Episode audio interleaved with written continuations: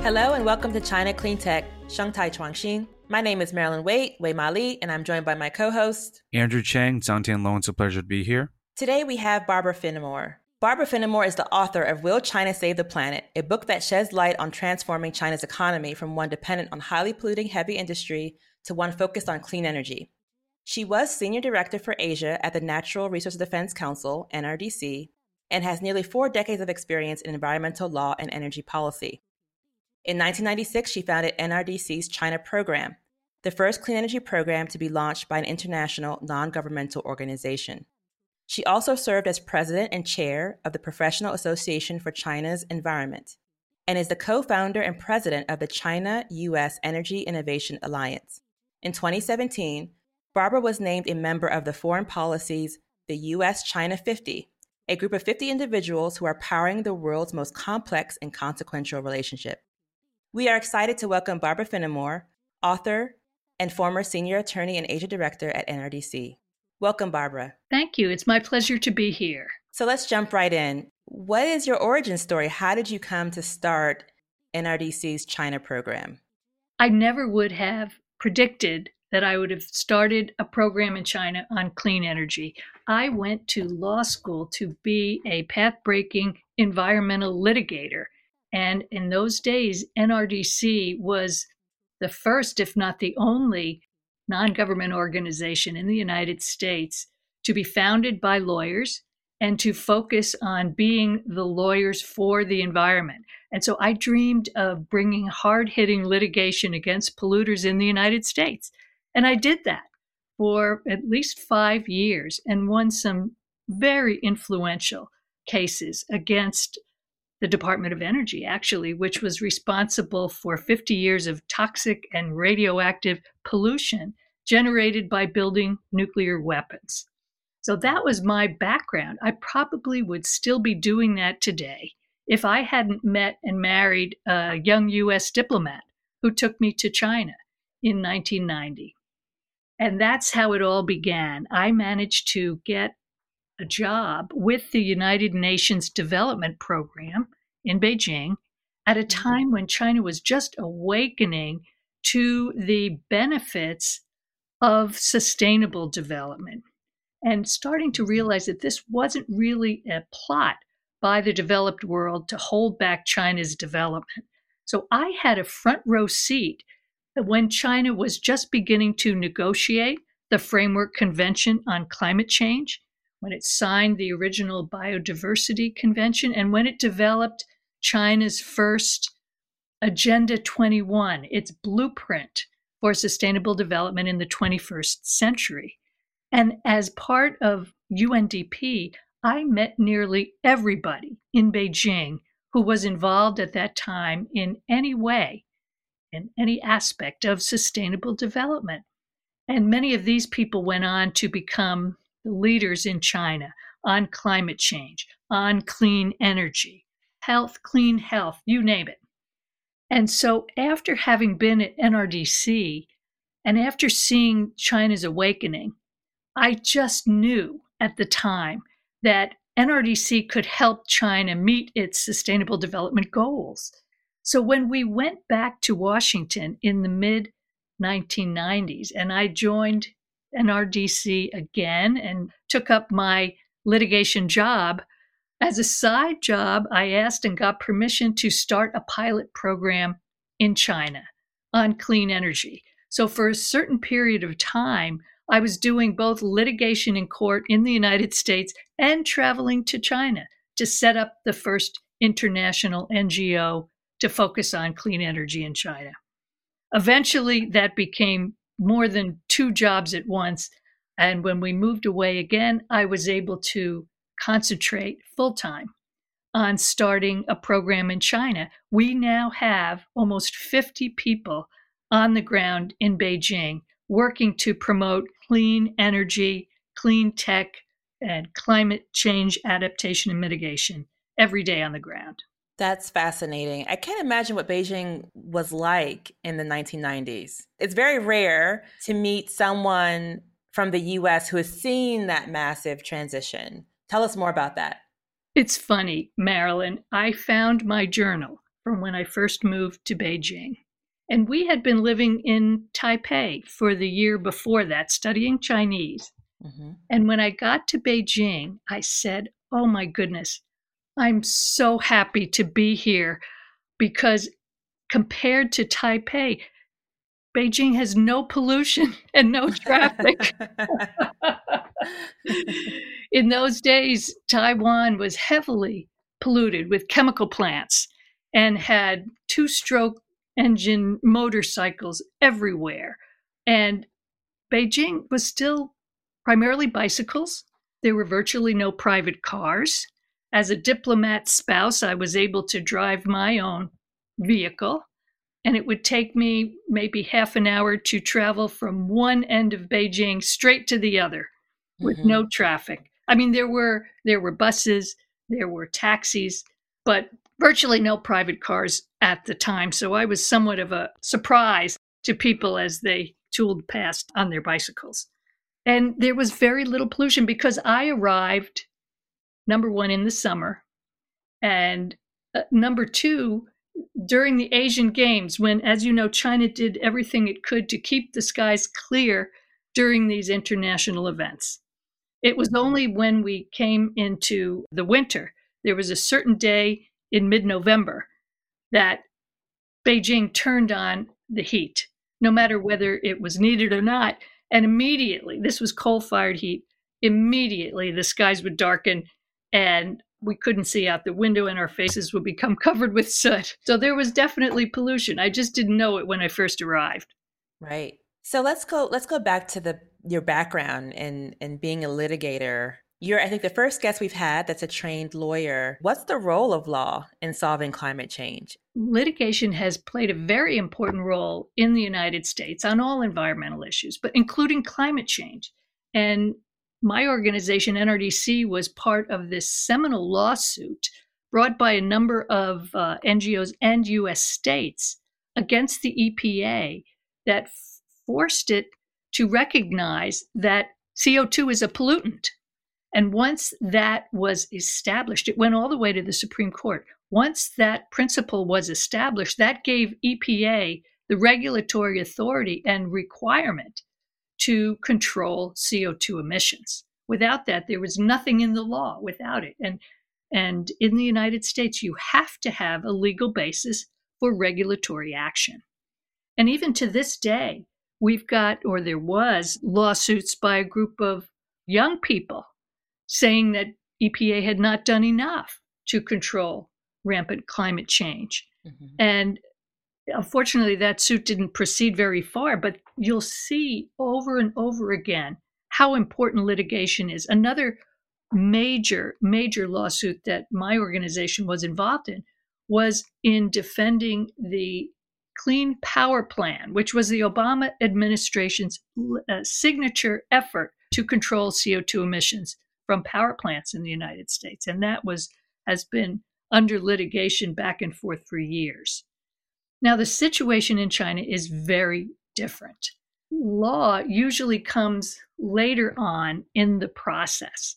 It's crossing the river by feeling the stones, you may have heard. What China normally does is test out new technologies, new policies, new subsidy programs, incentive mechanisms, market based mechanisms in pilot projects at a local level and sees how they work and then eventually turns them into laws and regulations. And one example is the carbon emission trading system in China.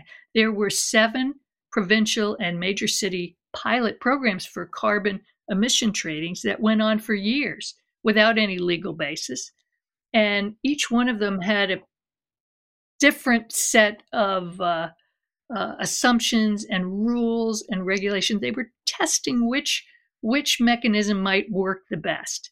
Now China is in the process of turning those pilot projects into a national system of carbon trading, but it still doesn't have a law. In fact, it is drafting uh, a national climate law right now.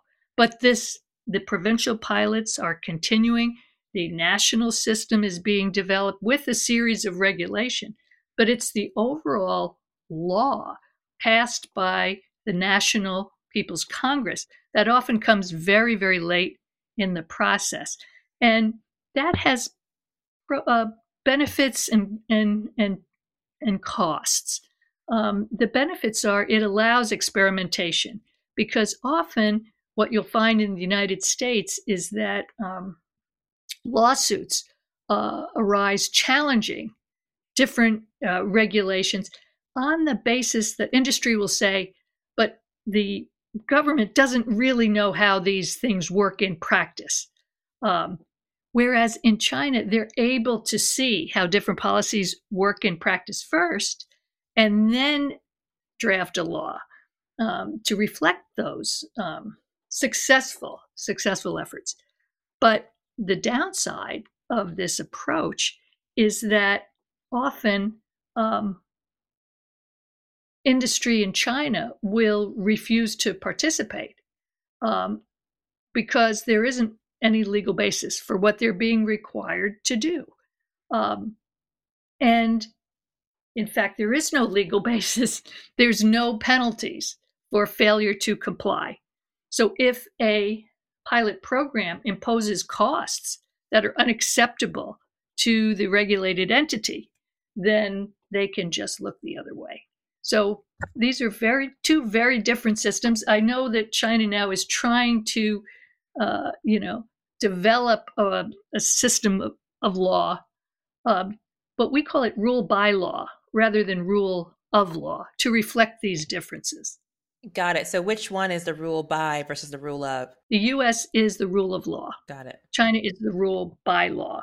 It's hard to see the distinction why one would be called one way or the other, but it's just because first it was rule of law, so this was another way to Got it. Okay. To distinguish the two. Yes. So when it comes to legal innovation, I think you alluded to the is it is it the youth case for climate in the US, which was not in the end successful which was it seemed like a, a, form of, of innovation within the legal sphere. I don't know if you share that same perspective. But when it comes to innovating within law how does that play out within the us versus china especially when it comes to pollution in general but specifically climate?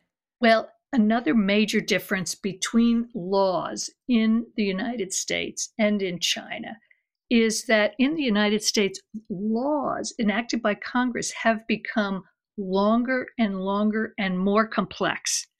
Um, the Clean Air Act was perhaps the seminal federal environmental law in the United States. It's been amended a number of times, and the most recent amendment in 1990 uh, was several hundred pages long. Uh, so, what that is an attempt to do is to really spell out what the agencies, for example, the EPA mostly, um, could and couldn't do to kind of limit the flexibility of the agency by spelling it out exactly what they had to do to avoid potential for not carrying out the will of Congress. Now, in China, I've seen a major evolution over the years. In the beginning, laws were so vague as to be almost unusable.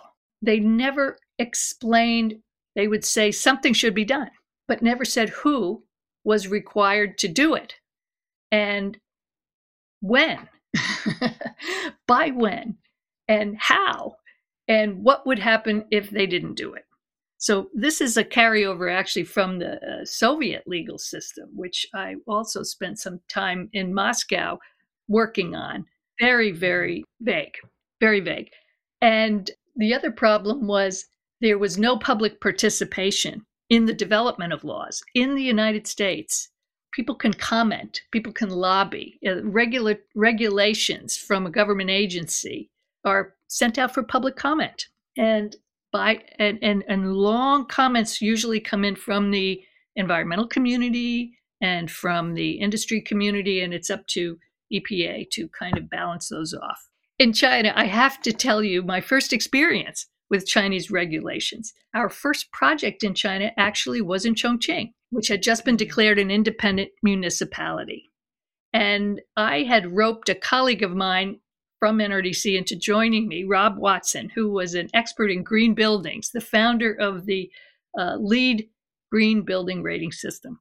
So we went to Chongqing and talked to the government officials there about developing a, a system of regulations governing building energy efficiency to reduce the enormous footprint, energy footprint, carbon footprint of buildings in China. And they agreed to develop these regulations, the first in China, and uh, asked us to come back in a few weeks and, and review the draft. So we pulled together a group of uh, about a half a dozen of the leading experts on building energy efficiency in China, in uh, the U.S. And we traveled to Chongqing. And when we got there, we saw a piece of paper at the seat of everybody in the conference table, and it was the final set of regulations that had just been enacted by the Chongqing legislature the day before. And we said, "But you you asked us to come back to to work on the draft with you. We brought all these experts." And they said, "Oh, oh, but we cannot show draft legislation to foreigners." So we asked the the uh, local legislator to finalize it before we could show it to you. well, we didn't know what to do. We had set aside several days to work on this, so we just did.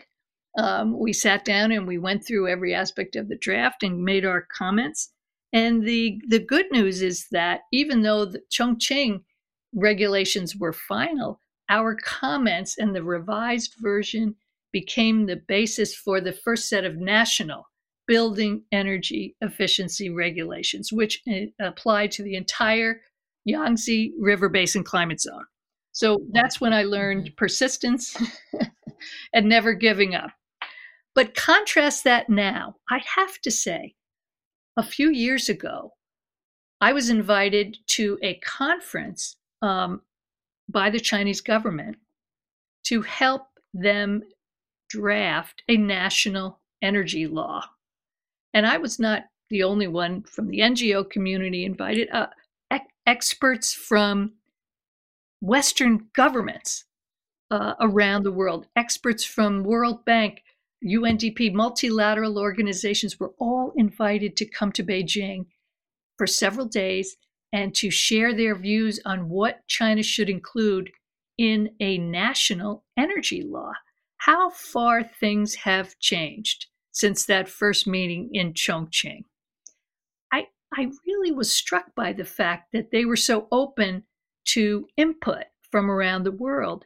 And I thought, would we ever see a situation where the US Congress was drafting a law and invited representatives from China and other countries around the world to provide their input? Right.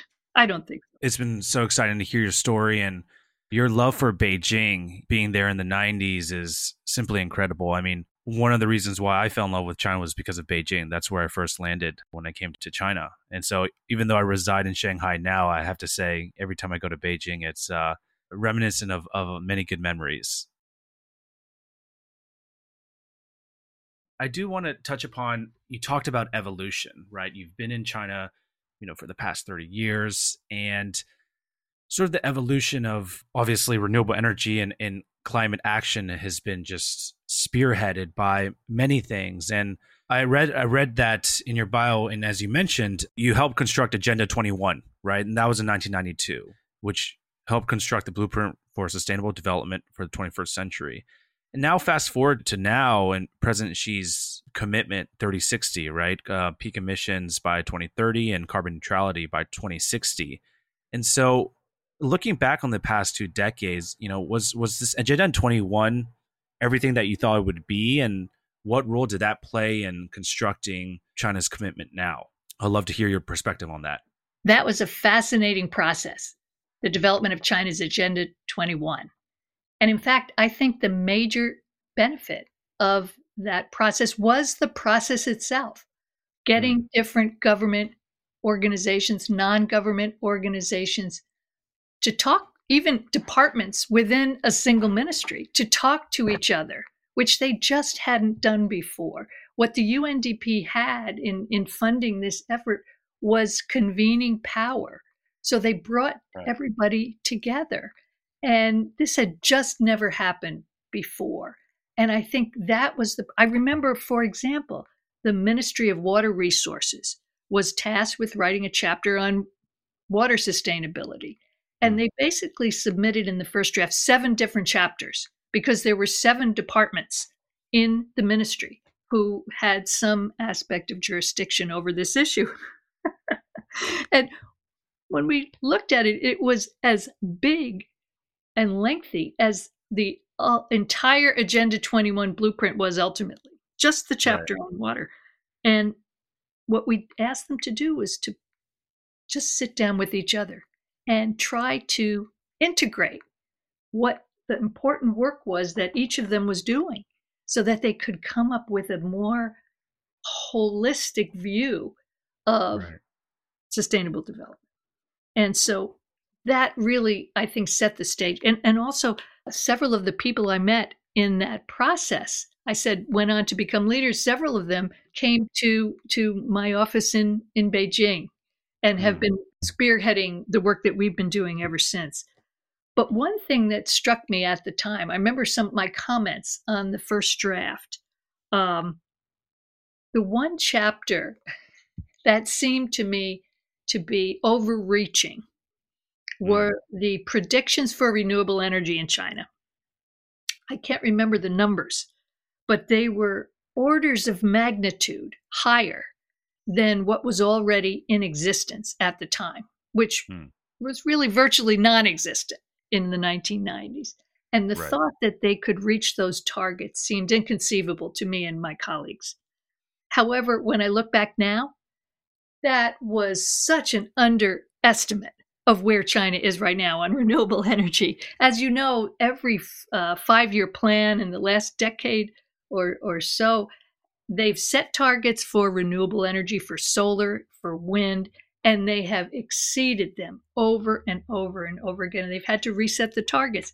And these targets are just light years beyond what they ever could have imagined or did imagine back in the early 90s. It's amazing to see that transition happen so fast. And, you know, being in Shanghai, just the electric vehicle boom uh, is amazing to see, right? You know, the subsidies from the Chinese government. We actually our benefits of that, we were able to get a Tesla Model 3 with the subsidies. And I know they'll be running out, I believe, in 2022. And so it's a race to to get those Shanghai green license plates. I'd like to tell you another story about that. We hosted the very first conference, international conference on fuel cell vehicles in mm-hmm. Shanghai in somewhere around the year 2000. And that was the time that I met a young automotive engineer who was trying to develop China's first fuel cell vehicle. And hmm. that man, of course, was Wan Gang, who went on to become China's Minister of Science and Technology, and of course, who is credited with being the father of the electric vehicle uh, revolution in China and as one of the uh, most influential global figures in pioneering this transformative technology. But when yeah. I met him, uh, he and his team um, were trying to put together the first fuel cell vehicle. I actually drove it. Mm. And it was, I don't know if you ever heard of Rube Goldberg, who used to yep. was famous for de- designing these contraptions that just yep. didn't look like they could work at all. Well, that's what this fuel cell vehicle looked like, and, uh, and but it did. It drove, you know, kind of around the building, and we were all mm. very excited about that. But to think now of uh, how far um, was able to bring China into the electric vehicle uh, uh, century, he's now pioneering and calling for a hydrogen society. And right. I have, and including a heavy emphasis on those very fuel cell vehicles that he worked so hard to develop. And I have no doubt in my mind that he will succeed because the, the man's vision and his um, energy and his uh, determination are just unparalleled. So it's going to be interesting to see what happens in China with development of this uh, hydrogen breakthrough technologies. As you had mentioned before, China, they're a laboratory, a, a clean tech laboratory for the world. They have these demo projects and pilot projects all around. And it's great to see that in Qingdao and Inner Mongolia and, you know, fuel cells, uh, fuel cell subsidies that are happening uh, at a very rapid rate. And, and uh, it's only a matter of time before it really takes off and um, goes to market at scale. So we're excited to see that. Barbara, can you also uh, I, I in your book you had mentioned in your book Will China Save the Planet? You talked about you know China was once a climate outlier, now a climate torchbearer. That really resonated with me, and um, it's it's exciting to see all the developments that are happening. Um, but tell me, tell me, when you wrote this book, this was in 2018. Tell me a little bit about the book and uh, how things have changed since then. Year 2013, I think, was really a turning point for China in its climate journey.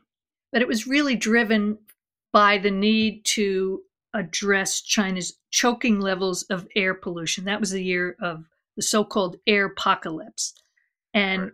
it got so bad that living in Beijing, unlike when I first moved there, was living like living in an airport smoking lounge.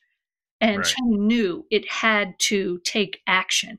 And the best way to do that was to cut back on its coal consumption because coal was the leading source and still is the leading source of air pollution in China.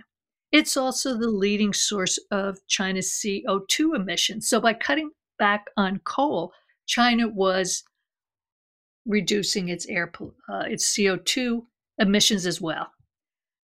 A virtuous cycle. And despite having increased, uh, shot up its CO2 emissions for uh, at least a decade, in 2013, they started to level off, and then the CO2 emissions dropped somewhat, not a lot, but enough to bring global CO2 emissions to, to stabilization, even as the global economy was continuing to grow. This had never happened before.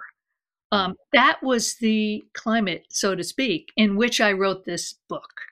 Uh, China's efforts to cut back on its coal consumption, and, and I detail all the policies and measures that they were using, which were pretty impressive um, were having a big impact. And people were starting to wonder whether coal use had peaked in 2013. But what happened after, you know, in 2017, 2018, 2019 is coal, a resurgence in coal use, in construction of coal fired power plants, in coal use in industry. You know, half of China's coal is actually burned directly in factories that mm. produce half of the world's steel and also cement, aluminum, mm. and so forth. Heavy um, industry. Heavy industry.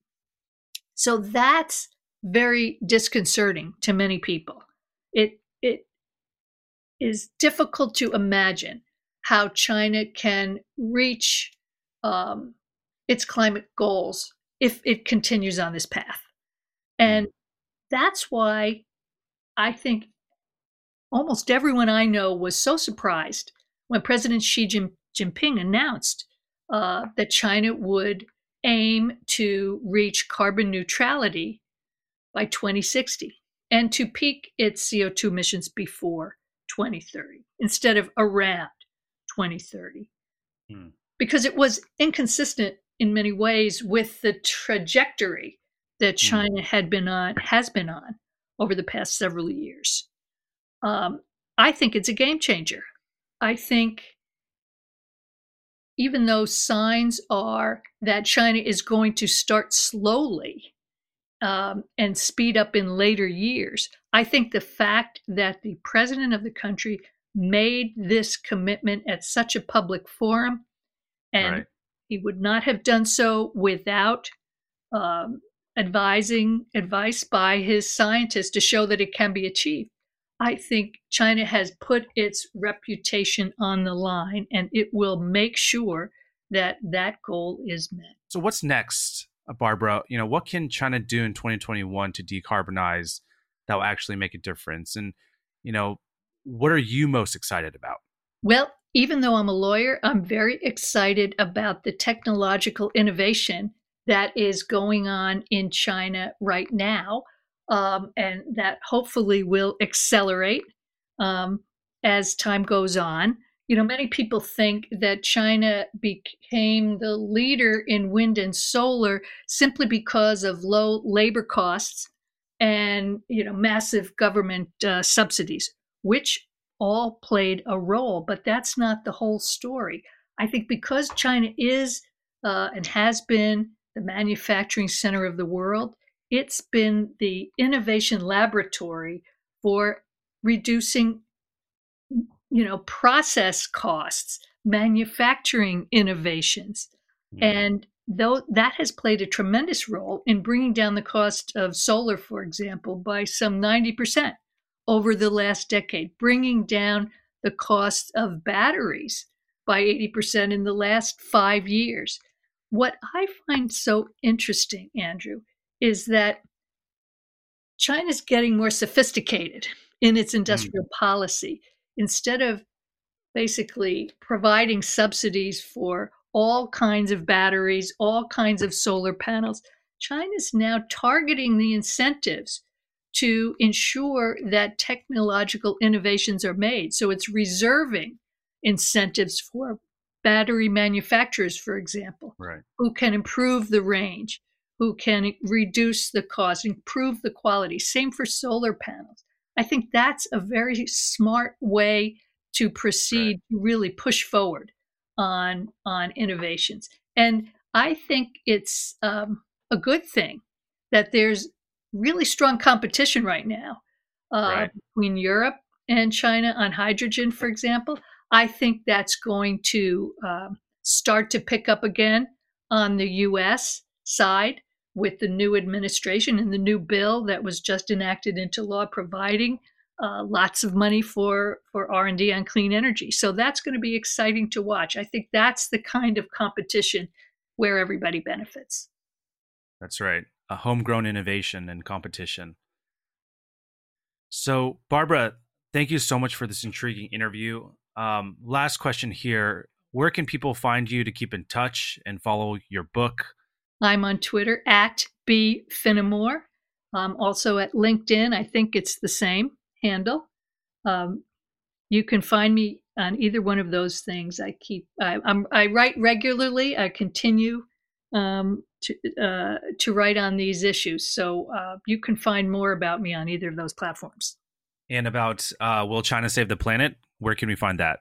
It's on Amazon, like everything else, or you can go to the publishers, Wiley Publishers in London. Thank you so much, Barbara. Really appreciate your thoughts, insights, and perspective. And it's such a great, it's so great to to hear a veteran in the industry and a China expert talk about uh, the amazing transition that's happening in China uh, with clean energy, with climate. Thank you so much. Thank you for having me.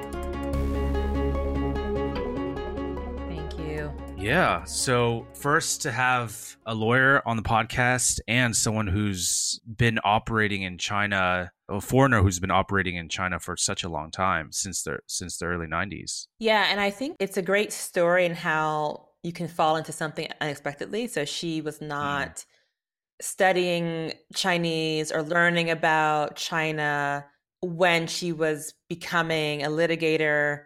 And only because of her partner did she fall into China.